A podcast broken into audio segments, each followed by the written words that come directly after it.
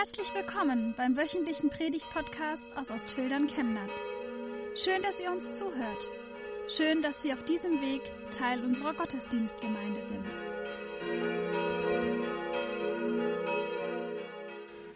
Liebe Gemeinde, zu Anfang der Predigt noch mal eine kurze Regiebemerkung. Normalerweise soll man ja hell sein, hellwach sein, aufpassen und sich konzentrieren auf die Predigt. Aber heute darf man auch mal ein bisschen nebenher daddeln. Ich habe schon einen Konfirmand, der heute hier ist, darauf angesprochen. Wer das sonst machen mag, kann das gerne tun auf der schon erwähnten Seite kurzelinks.de-godi Chemnat. Denn Predigt nach protestantischem Verständnis ist durchaus nichts, was nur der Pfarrer macht, sondern die ganze Gemeinde soll das mit überprüfen, soll mit auslegen. Jeder soll die Bibel lesen und darf seine Gedanken dazu sagen. Und das kann eben auch in so einer modernen Form geschehen. Wahrscheinlich kennt jeder das, wie es mir manchmal geht. Ich schlafe meistens durch, aber nicht immer. Manchmal wache ich zu früh auf. Manchmal bin ich auch mitten in der Nacht wach. Dann wälze ich mich hin und her, versuche weiter zu schlafen, rufe vielleicht noch eine Folge von einem Podcast auf. Aber oft kommen auch trübe Gedanken auf. Manchmal Kleinigkeiten, Dinge, die ich nicht vergessen darf am nächsten Tag. Stimmt, das muss ich noch erledigen. Aber manchmal auch Erinnerungen an Dinge, die gründlich schief gelaufen sind, eine schlechte Stimmung. Wird sich das jemals wieder einrenken? Die Nacht, das wissen wohl alle, die nachts wach sind, ist ein schlechter Zeitpunkt, um grundlegend über das Leben nachzudenken. Warum macht man es dann? Melatonin, das in der Nacht wirkt, ist ein schlechter Ratgeber. Das Schlafhormon benebelt unsere Sinne. Schlimmer als wach und erschöpft ist wohl nur der Zustand, dass man schläfrig ist und halb wach und das mitten in der Nacht.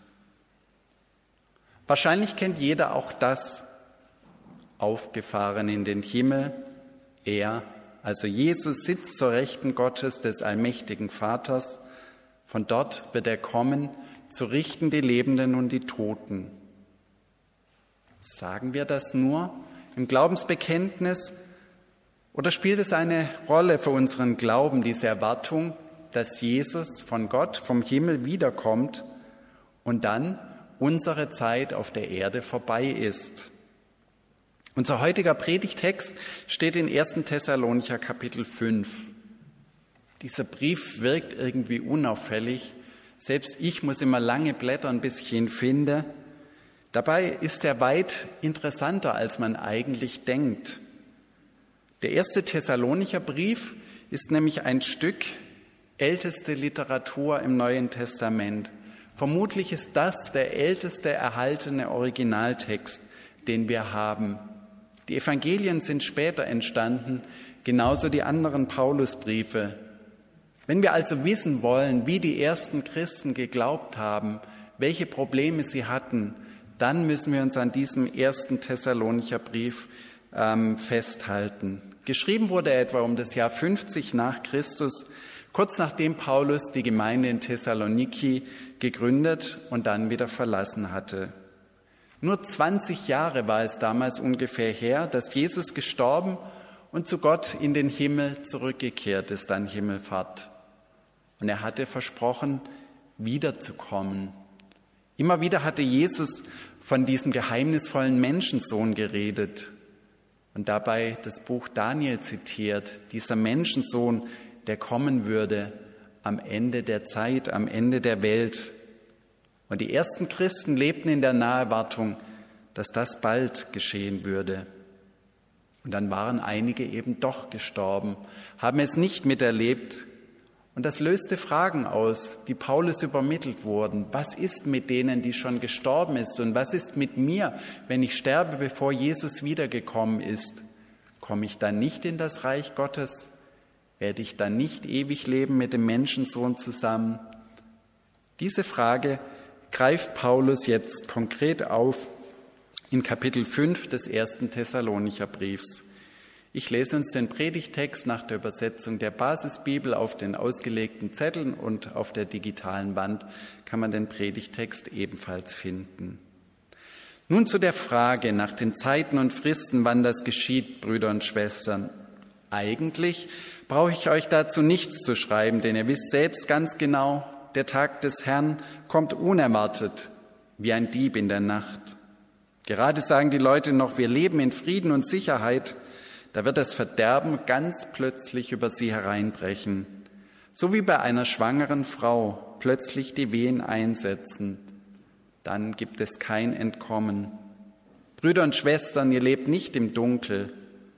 Deshalb wird der Tag des Herrn euch nicht überraschen wie ein Dieb, denn ihr seid alle Kinder des Lichts und Kinder des Tages. Wir gehören nicht zum Bereich der Nacht oder der Dunkelheit. Wir wollen also nicht schlafen wie die anderen.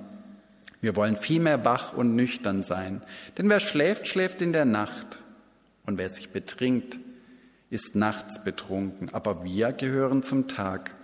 Deshalb wollen wir nüchtern sein, gewappnet mit Glaube und Liebe als Brustpanzer und der Hoffnung auf Rettung als Helm.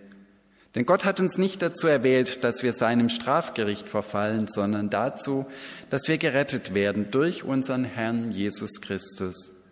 Der ist für uns gestorben, damit wir zusammen mit ihm leben, ganz gleich, ob wir dann noch am Leben sind oder schon entschlafen.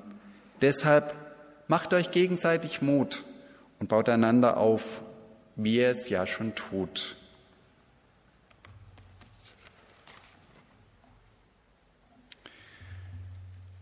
Ja, wie oft geht es auch uns so?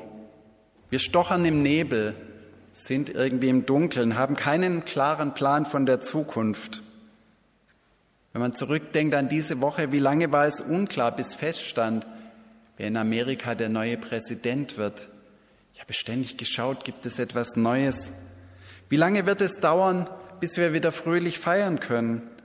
Bis wir uns wieder ohne schlechtes Gewissen umarmen können in diesen merkwürdigen, unheimlichen Pandemiezeiten? Und wie lange wird es dauern, bis Jesus wiederkommt. Wir kennen Nacht und Nebel, unklare Zeiten. Auch für Kinder des Lichts wird es Nacht. Ihr seid Kinder des Lichts, spricht Paulus uns zu. Du, jeder, der hier sitzt, jeder, der zuschaut, ist ein Kind des Lichts und kein Kind der Dunkelheit.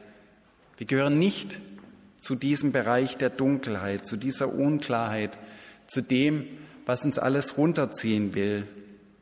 Ja, es wird auch Nacht für die, die an Gott glauben. Auch da gibt es Zweifel und Ungewissheit mehr als genug. Aber wir sind nicht bestimmt von dieser Dunkelheit.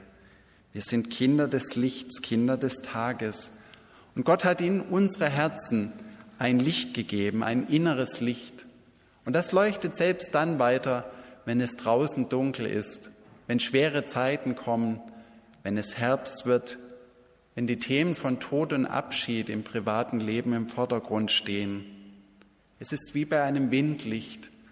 Wenn es ein hohes Glas drumherum gibt, das es schützt, dann brennt es weiter, selbst wenn Stürme darum herum toben. Es ist nicht die Frage, ob draußen Tag oder Nacht ist, sondern eine Frage, wie wir uns definieren, wie Gott uns definiert. Definieren wir uns als Kinder des Lichts oder als Kinder der Nacht? Es gibt Berufsgruppen, die die Nacht bewusst nutzen. Dazu gehören die Diebe. Aber wir sollen uns bewusst auf den Tag konzentrieren, ihn hellwach verbringen. Und das heißt auch, in der Nacht möglichst die Augen schließen und durchschlafen.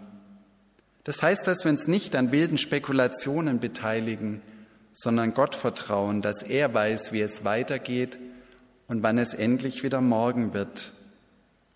Für Kinder des Lichts gilt keine Macht der Nacht. Keine Macht der Nacht. Und wenn die Nacht in uns stärker wird als das innere Licht, dann müssen wir zu Jesus fliehen, der das Licht der Welt ist und uns von ihm wieder Klarheit für unser Leben schenken lassen. werfen wir noch einmal einen Blick auf den Predigtext. Diesmal in einer anderen Fassung, in der Fassung der Volksbibel. Die redet so ganz anders, herrlich direkt. Dort klingt unser Predigtext so. Wann das alles genau abgehen wird, also das Datum und die Uhrzeit, braucht ihr jetzt nicht zu wissen, meine Lieben. Ihr habt jetzt ja schon länger gepeilt, dass Jesus dann wiederkommt, wenn absolut keiner damit rechnen wird. Er kommt so überraschend wie ein Dieb, der nachts in ein Haus einbricht. Wenn die Menschen glauben, alles wäre in Butter und sie wären in Sicherheit, dann wird das Ende ganz plötzlich kommen und die Fluchtwege sind dann alle verstellt. Das ist so, wie wenn eine schwangere Frau plötzlich ihre Wehen kriegt. Liebe Geschwister, ihr lebt ja zum Glück nicht in der Dunkelheit. Ihr habt ja davon gehört und seid vorbereitet. Euch kann dieser Tag nicht so überraschen.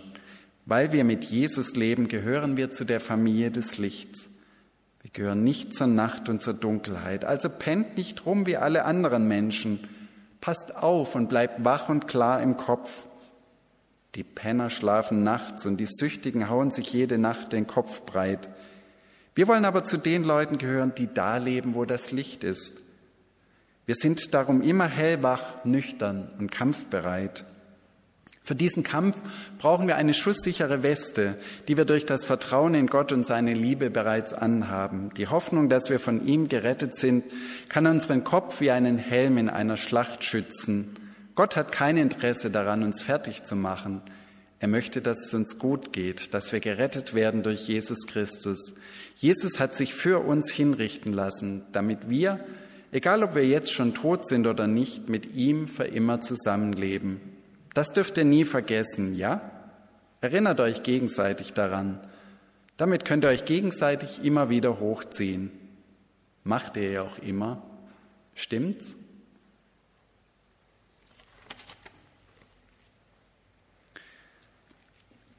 Wenn ich mich unter Christenmenschen umschaue, mit diesem Text im Hintergrund, der von der Naherwartung redet, dass Jesus bald wiederkommt, dann gibt es zwei Extreme. Jeder kann sich mal selbst prüfen, wozu er gehört. Da gibt es die einen.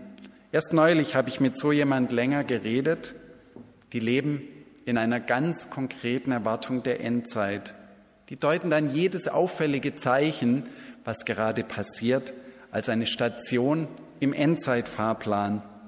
Und die Endstation rückt dann immer näher. Da wird dann die Corona-Pandemie als eine Seuche gedeutet, wie es in der Offenbarung beschrieben ist, als Zeichen der Endzeit. Da wird genau geschaut, was in Israel passiert. Und wenn an der Tempelmauer ein besonderes Ereignis ist, dann ist das ganz klar etwas in der Endzeit. Da gibt es Politiker wie Gorbatschow mit einem Zeichen auf der Stirn. Da gibt es Politiker wie Trump, die ganze Weltmächte verführen. Und diese Figuren werden mit den in der Bibel beschriebenen identifiziert und dann ist ganz klar, das Ende steht unmittelbar bevor. Diese gelebte Naherwartung ist nichts Schlimmes, nichts Falsches. Sie wird uns in der Bibel nahegelegt und sie war in der Kirchengeschichte unterschiedlich stark, oft besonders in Krisenzeiten. Viele geistliche Aufbrüche waren begleitet von einer solchen Naherwartung. Sie waren motiviert davon, die Zeit zu nutzen, die knapp ist, bis Jesus wiederkommt.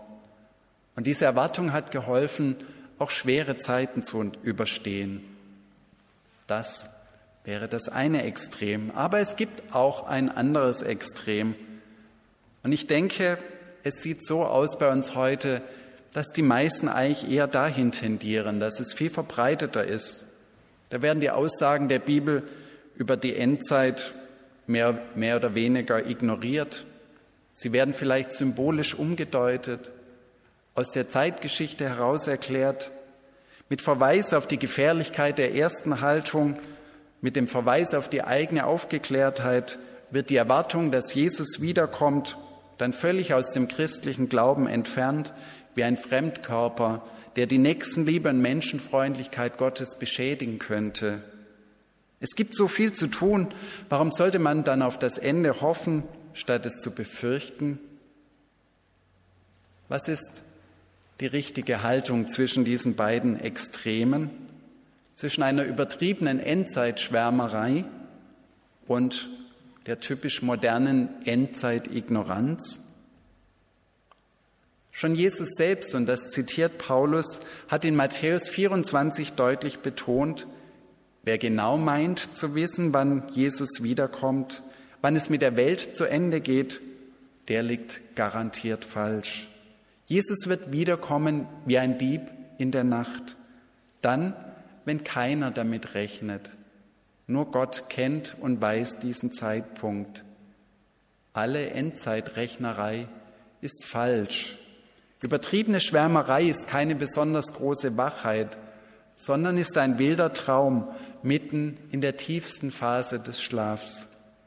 Wir sollen wachen und nüchtern sein. Das schärft Paulus uns ein. Jederzeit damit rechnen, dass es geschehen kann, aber auch jederzeit darauf vorbereitet sein, dass noch viele Jahre, Jahrzehnte und Jahrhunderte auf dieser Welt Menschen leben werden und dass wir diese Welt entsprechend gestalten sollten. Dass Jesus bald wiederkommt, darf keine Ausrede dafür sein, dass wir zum Beispiel Themen wie den Klimaschutz vernachlässigen. Und es gibt auch eine persönliche Seite dieses Es könnte bald zu Ende sein, nämlich unser Ende, unser Tod könnte bald bevorstehen. Es gibt ein schönes Buch, was würdest du tun, wenn du nur noch einen Tag zu leben hättest? Da wurden viele Menschen befragt und die Antworten aufgeschrieben und interpretiert. Was würdest du tun, wenn dein Ende unmittelbar bevorsteht, nach einem Tag, den du noch zu leben hättest? Gib dir die Antwort selbst. Was wäre es in diesen Zeiten? Was müsste noch passieren? Was wäre das Wichtigste? Wenn wir jetzt aber diesen Tag nehmen und jeden Tag genauso leben, könnten wir nicht weiterleben. Aber es ist wichtig, sich diese Frage zu stellen, damit dann, wenn die Gelegenheit dazu da ist, wir genau das tun, was wir tun würden, wenn wir noch einen Tag zu leben hätten. Das bringt mich zum vorletzten Punkt. Der letzte, das werden die Anregungen und Fragen von der digitalen Pinnwand sein. Mein letzter Punkt hier, den nenne ich mal breit sein oder bereit sein. Herrlich, wie Paulus an die Thessalonicher schreibt, die vor ihrer Bekehrung und Hinwendung zu Jesus sich wohl gerne in den Kneipen der Stadt herumgetrieben haben. Das waren wohl eher einfache Arbeiter. Bleibt nüchtern, ruft er ihnen aus der Ferne zu, geht vernünftig eurer Arbeit nach so wie ich es auch gemacht habe, um euch nicht zur Last zu fallen. Denn Paulus hat in Thessalonich nicht, in Thessalonich nicht nur gepredigt, er hat für seinen Lebensunterhalt gearbeitet. Und er sagt, nur dann lebt ihr als Kinder des Lichts, müsst euch nicht schämen, wenn Jesus überraschend wiederkommt. Eine Frage von der digitalen Pinnwand, die als erstes dastand, möchte ich hier gleich aufgreifen nämlich die Frage danach, womit aus dem Predigtext ich persönlich Erfahrung habe, ob mit Diebstahl, mit Entbindung, mit Trunkenheit oder Nüchternheit. Diese Wehen habe ich natürlich nicht selbst erlebt, aber ich kann mich gut erinnern bei einem unserer Kinder, wie überraschend die kommen. Da bin ich nämlich noch mal heimgefahren vom Krankenhaus. Da wurde mir gesagt, das wird noch dauern, fahren Sie ruhig noch mal heim. Und als es dann losging, mitten in der Nacht, hätte ich fast das Telefon überhört und damit die Geburt eines Kindes verpasst. Stichwort Trunkenheit und Nüchternheit. Fast jeder Mensch hat damit schon Erfahrungen gemacht. Es gibt nur wenige vollkommene Abstinenzler. Natürlich kenne ich das Thema, dass man Probleme nicht mit klarem Kopf angeht, dass man zum Alkohol greift, der alles ein bisschen rosiger aussehen lässt, und dann mache auch ich die Erfahrung, dass es nach einem mehr oder weniger starken Rausch keine Lösung gibt für die Probleme, die man aufgeschoben hat. Das kenne ich wohl wie die meisten von uns. Spielen solche Erfahrungen bei der Predigtvorbereitung eine Rolle? Selbstverständlich. Wenn man, wie es sich gehört, seine Predigten selbst schreibt und nicht abschreibt oder mit Copy und Paste zusammenstückelt, dann geht das immer durch einen persönlich hindurch. Anders kann ich mir Predigt nicht vorstellen. Deswegen ist es ja auch wichtig, dass man immer wieder andere Predigten hört und nicht nur von der immer selben Person. Aber andererseits finde ich auch wichtig, dass man in der Predigt von sich selbst absieht, dass man dem Text gerecht wird und seiner Botschaft und dass man überlegt, was sagt dieser Text den Menschen, die zuhören, die diese Botschaft der Bibel in ihr Leben mitnehmen wollen. Deshalb versuche ich mir immer vorzustellen, was die Fragen und Probleme der Menschen sind, die in den Gottesdienst kommen oder die vor den Bildschirmen sitzen und zuhören, welche Fragen sie haben, was sie gerade bewegt. Und deswegen ist man als Prediger auch immer dankbar, wenn einem jemand etwas sagt oder eine Rückmeldung gibt oder sagt, darüber habe ich noch nie eine Predigt gehört. Das würde mich mal wirklich interessieren. Welche Fragen sind das? Fragen nach dem Tod, und dem ewigen Leben, denke ich, spielen in dieser Jahreszeit eine Rolle, wo die Natur stirbt und auch viele Menschen sterben. Fragen nach dem Sinn dieser Pandemie und wie wir da gemeinsam durchkommen können. Fragen danach, wer eigentlich die Geschicke in der Weltpolitik lenkt. Hat Gott seine Finger im Spiel bei einer demokratischen Wahl? Ich glaube ja. Nochmal die Frage, breit sein oder bereit sein, betrunken oder nüchtern, den Kopf in den Sand stecken vor den Problemen oder aufmerksam bleiben auf die Signale, die von Gott herkommen. Es ist klar, welche Haltung uns die Bibel nahebringen will. Und doch ist es oft so schwer, das zu leben, wenn die Tage trüber und kürzer werden und sich manchmal nicht nur um uns, sondern auch in uns die Nacht ausbreitet. Ich möchte bereit sein, schreibt jemand auf der digitalen Pinnwand. Ich möchte mit Jesus leben und es soll nichts zwischen mir und ihm sein, denn ich möchte die Ewigkeit mit Gott verbringen.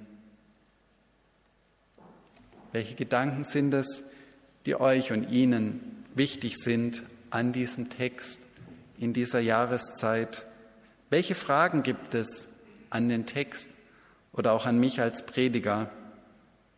Ich bin gespannt werde gleich mal auf die Pinnwand schauen, ob sich da etwas tut und ich noch etwas aufgreifen kann. Während jeder, der will, jetzt auch etwas hinschreiben kann, werden wir noch ein bisschen Musik hören.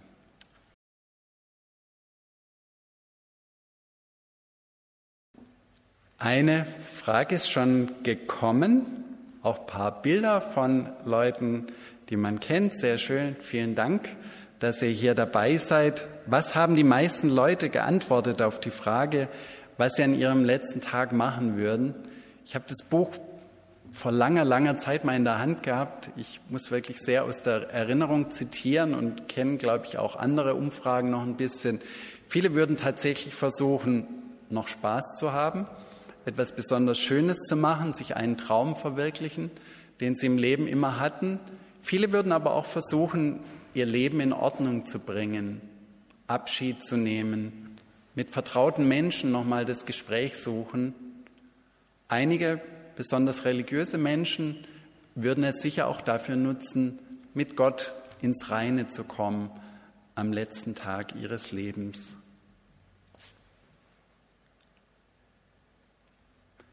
Schau mal, ob es noch eine Frage gibt.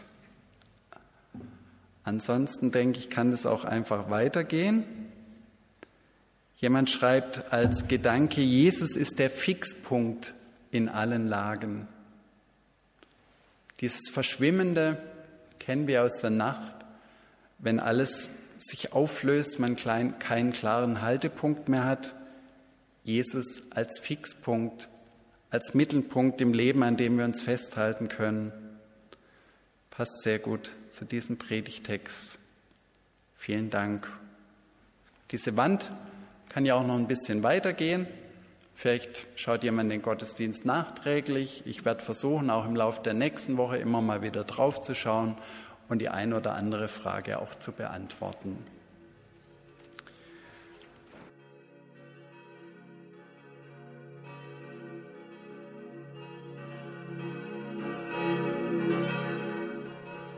Wünschen eine gute und gesegnete Woche und hoffen, dass Sie nächste Woche wieder dabei sind oder wir dich beim nächsten Mal im Gottesdienst vor Ort sehen.